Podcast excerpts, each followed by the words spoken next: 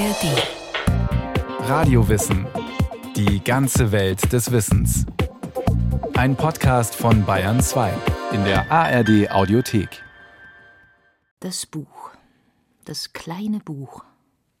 Das kleine rote Buch hat das Format 105 auf 80 mm. Es ist 12 mm schmal und wiegt 81 Gramm.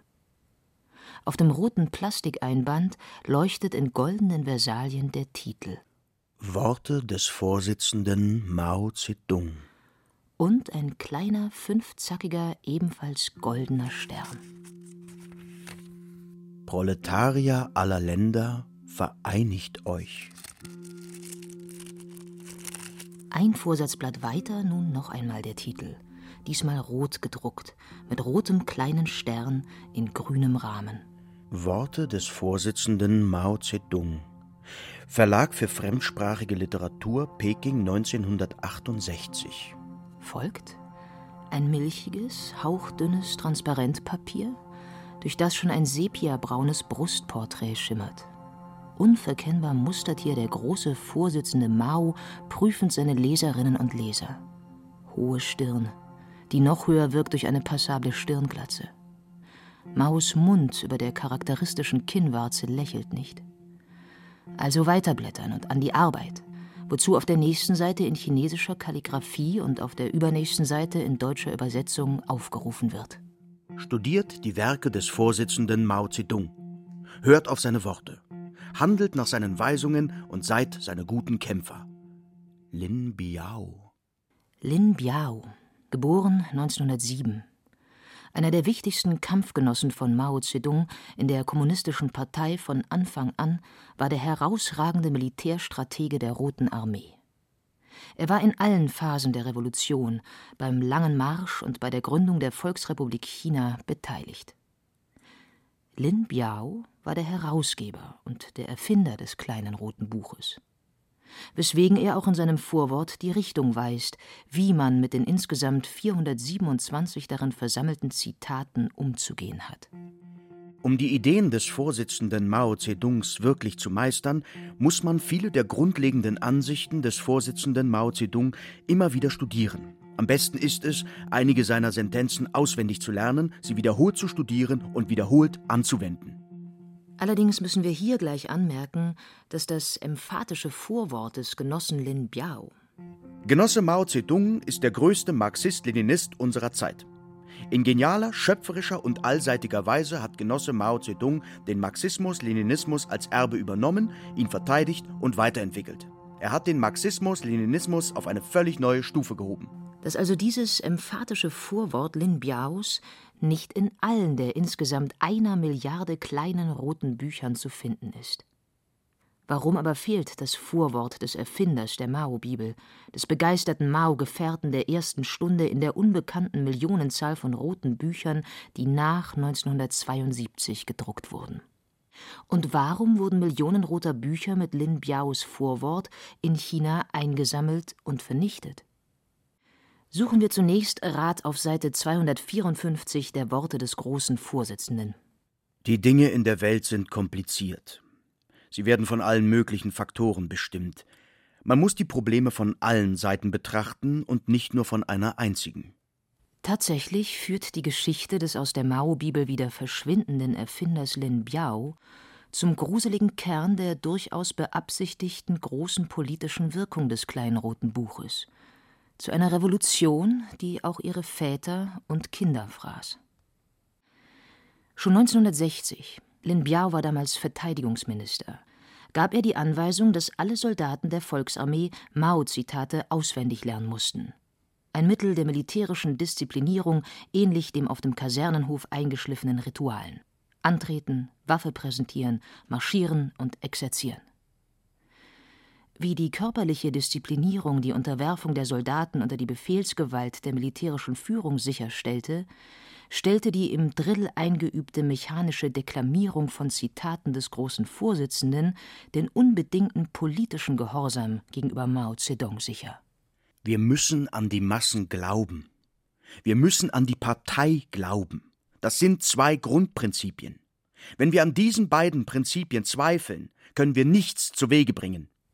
Mitte der 60er Jahre bediente sich Lin Biao der Erfahrung mit den in der Volksarmee eingeübten Mao-Zitaten. Nun kreierte er für sein bedrängtes Idol eine ganz und gar auf Maos direkte Weisungen eingeschworene neue Massenorganisation. Die jungen Roten Garden. Zu dieser Zeit hatte die Autorität des lange unumstrittenen großen Vorsitzenden im Partei- und Staatsapparat zu bröckeln begonnen. Der große Sprung nach vorn, Maos wahnhaftes Umstrukturierungsprojekt der Industrie und der Agrarproduktion war gescheitert mit katastrophalen Folgen. Die dezentrale Stahlproduktion wurde zu einem ruinösen Fehlschlag, der sich auf die Agrarproduktion und die Ernährungssituation auswirkte. Zwischen 15 und 45 Millionen Chinesen starben zwischen 1958 und 1961 in der größten Hungersnot der Weltgeschichte. Erstmals schlug Mao sowohl in der Kommunistischen Partei wie in der Staatsführung offene Kritik entgegen. In dieser Situation lancierte Lin Biao das kleine rote Buch. Mit seinem Erscheinen wurde das kleine rote Buch zur Standardausstattung eines jeden Mitglieds der jugendlichen Roten Garden. In seinem im Wortsinne handlichen Format passte es in jede Hosentasche und, daraus hervorgeholt, in jede bei Aufmärschen, Appellen und Aktionen zum Himmel gestreckte Hand. Dabei erwies sich das kleine rote Buch als eine Ikone mit Doppelcharakter. Zum einen symbolisierte es die vollständige Loyalität eines jeden Besitzers zu Mao Zedong, ja die Unterwerfung unter seine Ideen und Anweisungen. Zum anderen verlieh es gleichsam wie ein Hoheitszeichen jedem Besitzer des Buches die Macht eines Trägers der Mao Zedong-Ideen. Von ihnen sollte jede Chinesin und jeder Chinese durchdrungen sein, was schnell und augenfällig am besten zu dokumentieren war durch den Besitz des kleinen roten Buches. Wir hatten nicht nur ein Buch, wir hatten ganze Schubladen voll von den Büchern, von den unterschiedlichen Fassungen und Covern, diese sogenannte roten Bibel. Jeder hat mindestens eins, wer keins hat, der verrät sich schon als illoyal zu der Revolution. Da lebt man sehr gefährlich. Ximing ist 1957 in Peking geboren. Sein Vater war Stadtplaner und Architekt, seine Mutter Physikprofessorin. Er war noch ein Kind, als sein Vater 1965 die ganze Familie mit kleinen roten Büchern eindeckte. Man lernte natürlich sehr schnell, weil die Sätze und die Schriftzeichen in diesem Buch relativ einfach waren. Es waren umgangssprachliche Ausdrücke, es waren bilderreiche Sprache. Beim Klavierspielen müssen sich alle zehn Finger bewegen. Es geht nicht, dass sich dabei einige bewegen und andere nicht. Wenn jedoch alle zehn Finger gleichzeitig auf die Tasten drücken, kommt auch keine Melodie heraus. Um gute Musik hervorzubringen, muss die Bewegung der zehn Finger rhythmisch und koordiniert sein. Ein Parteikomitee muss die zentralen Aufgaben anpacken und festhalten, jedoch mit diesen im Mittelpunkt gleichzeitig auch die Arbeit auf anderen Gebieten entfalten. Die Genossen des Parteikomitees müssen gut Klavier spielen lernen. Mächtig gewordene Parteifunktionäre wie der Pekinger Bürgermeister Peng Zheng widersetzten sich Anfang 1966 diversen Weisungen von Mao Zedong so zum Beispiel eine Oper abzusetzen, in der der große Vorsitzende eine verklausulierte Kritik an seiner Person und Politik erblickte. In dem Maß, in dem Mao seinen Machtverlust in den höheren Rängen des Parteiapparats verspürte, wandte er sich direkt an die jungen roten Garden in Schulen und Universitäten. Er stachelte sie an, sich gegen ihre Lehrer und Professoren aufzulehnen, die ihnen bürgerliche Ideen in den Kopf setzten und sie mit Prüfungen quälten, die nun abgeschafft würden. Am 13. Juni ließ Mao in Peking die Schulen schließen. Wenige Tage später begannen Schüler und Studenten, ihre Lehrerinnen und Professoren durch die Straßen zu treiben, sie öffentlich zu demütigen und zu misshandeln. Ein Vorgehen, das wie in einem Flächenbrand von Rotgardisten im gesamten Land nachgeahmt wurde.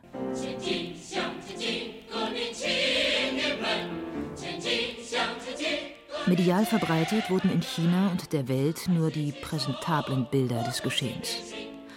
Mao, auf dem Tiananmen-Tor stehend, tritt wiederholt vor tausenden jubelnd vorbeimarschierenden Rotgardisten auf, die ihm emphatisch sein kleines rotes Buch entgegenrecken.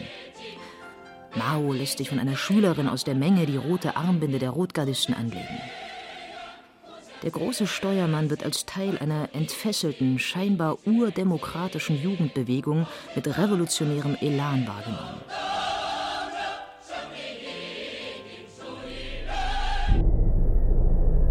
Nicht erwähnt und erst recht nicht gezeigt wird, dass eben jene Schülerin an der Demütigung und Folterung ihrer Schuldirektoren beteiligt war, die an den Folgen ihrer Misshandlungen zusammenbrach und starb. Der erste dokumentierte Totschlag in der nun einsetzenden terroristischen Säuberungswelle, die weltweit unter dem irreführenden Label Kulturrevolution wahrgenommen wurde. Die Zahl jener Intellektuellen, die unserem Staat gegenüber feindlich gesinnt sind, ist verschwindend klein. Diese Leute mögen unseren Staat der Diktatur des Proletariats nicht und hängen an der alten Gesellschaft. Immer wenn sich eine Gelegenheit bietet, wollen sie Unruhe stiften, versuchen sie die kommunistische Partei zu stürzen und das alte China wiederherzustellen. Die zweite, zeitgleich im August 1966 einsetzende Angriffswelle der Roten Garde macht in einem finsteren Sinne ernst mit dem Begriff Kulturrevolution.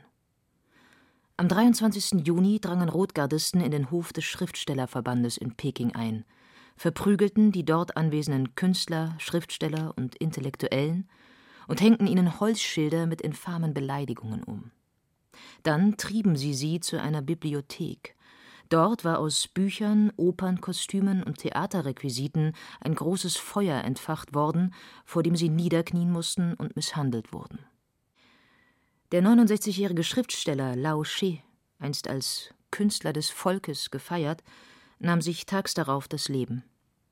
Auch dies war nur der Auftakt zu einer landesweiten Terror- und Zerstörungswelle gegen Repräsentanten und Symbole der alten Kultur.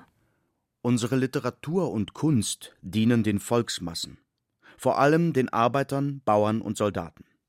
Unsere Literatur- und Kunstschaffenden müssen diese Aufgabe erfüllen und ihren Standpunkt wechseln. Sie müssen allmählich auf die Seite der Arbeiter, Bauern und Soldaten, auf die Seite des Proletariats übergehen indem sie mitten unter die Massen der Arbeiter, Bauern und Soldaten gehen, sich in den praktischen Kampf stürzen, den Marxismus und die Gesellschaft studieren. Der damals zehnjährige Xi Ming und seine Schwester zogen aus der chaotischen Situation in kindlich schelmischer und wohl noch unschuldiger Weise Profit. Sie spürten, niemand konnte sich leisten, in den Verdacht zu kommen, irgendetwas gegen die Verkünder der Mao Zedong-Ideen zu haben. Als die Kulturrevolution 1966, also ein Jahr später, ausbrach, hatte das Büchlein für mich und für meine Schwester, die ein Jahr älter ist als ich, plötzlich eine unerwartete Bedeutung. Die Bedeutung liegt nicht in den Sätzen, liegt nicht in den Messages oder den Botschaften, sondern darin, dass wir die Zitate vom Vorsitzenden Mao laut vor uns her zitieren konnten.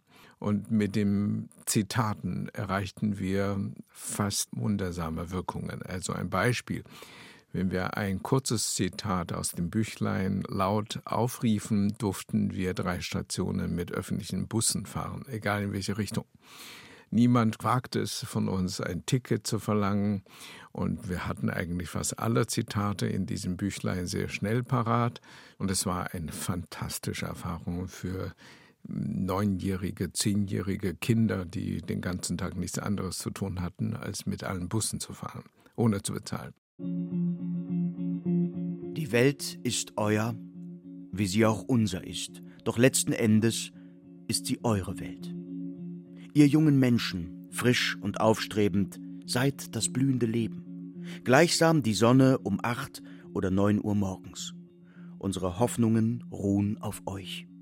Jeder und jede Einzelne hatte in der Phase der Kulturrevolution unablässig den Beweis zu erbringen, fest und unverbrüchlich an der Seite der Massen und des revolutionären Proletariats zu stehen und nicht etwa auf Seiten der Konterrevolution. Die Massen die Konterrevolution. Bei all der Schwammigkeit dieser Begriffe, gab es nur einen einzigen möglichen Beleg, nämlich die unablässige Berufung auf die Mao Zedong-Ideen. Zum einen durch die memorierten, jederzeit auswendig deklamierbaren Zitate, zum anderen durch das jederzeit mitgeführte kleine rote Buch. Was wir zu unserem Erschrecken feststellten, waren Erwachsene um uns herum, die Rotgardisten. Also das sind unterschiedliche Gruppierungen, die sich alle Rotgardisten nennen. Die hatten alle eine rote Armbinde auf dem linken Arm.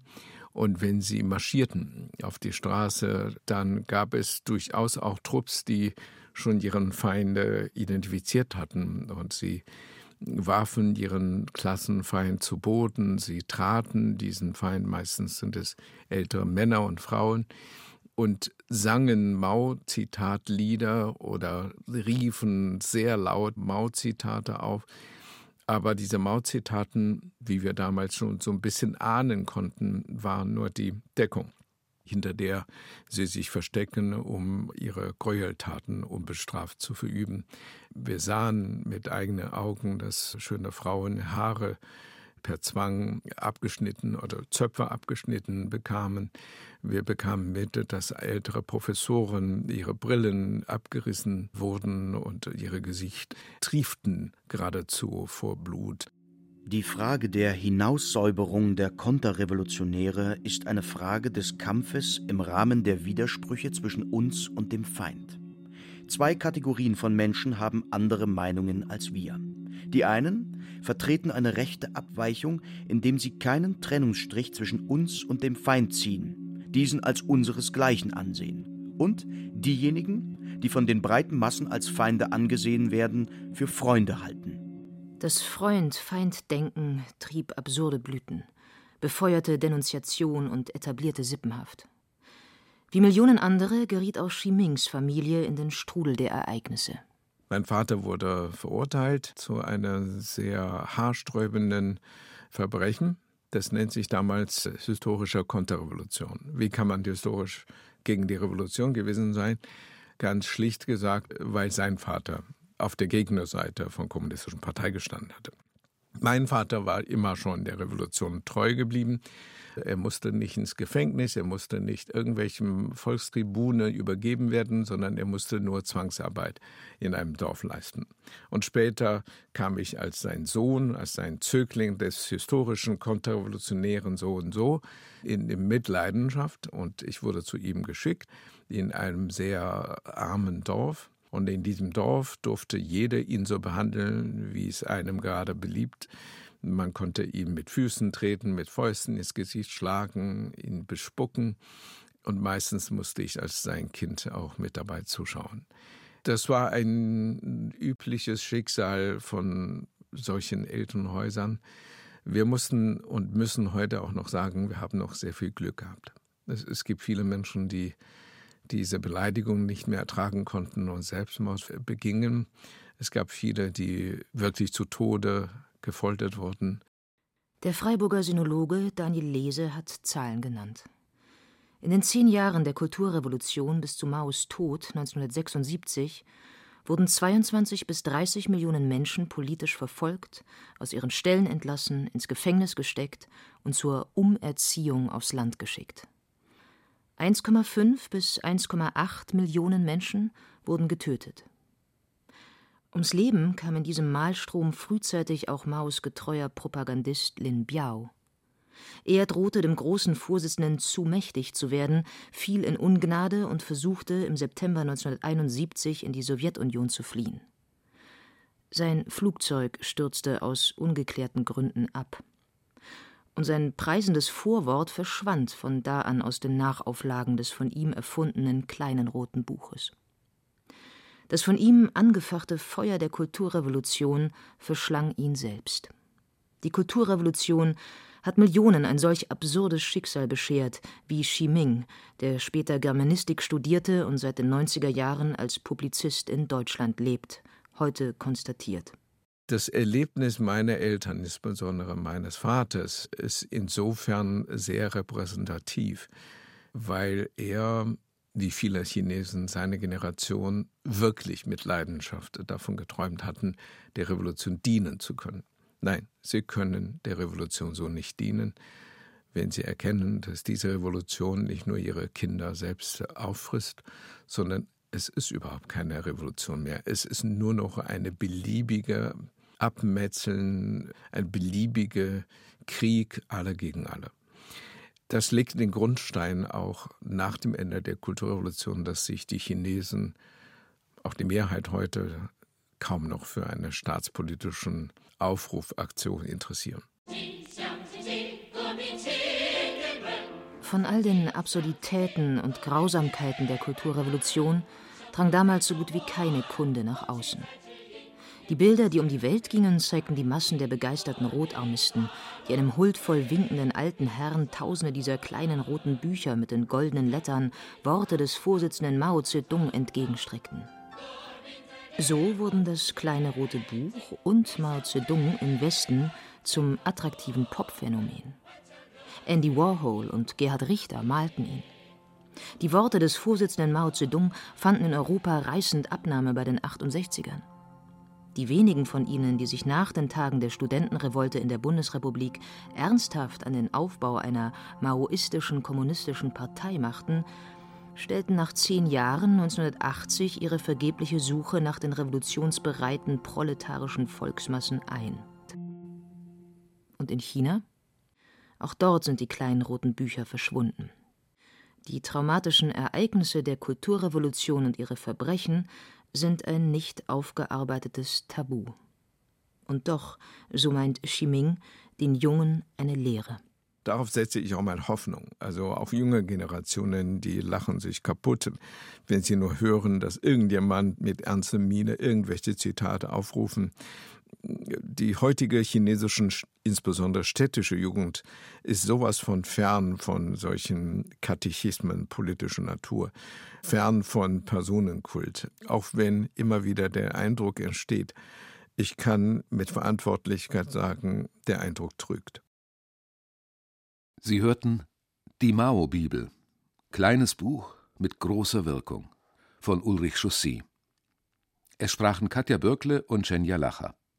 Technik Cordula Vanschura, Regie Martin Trauner. Eine Sendung von Radio Wissen.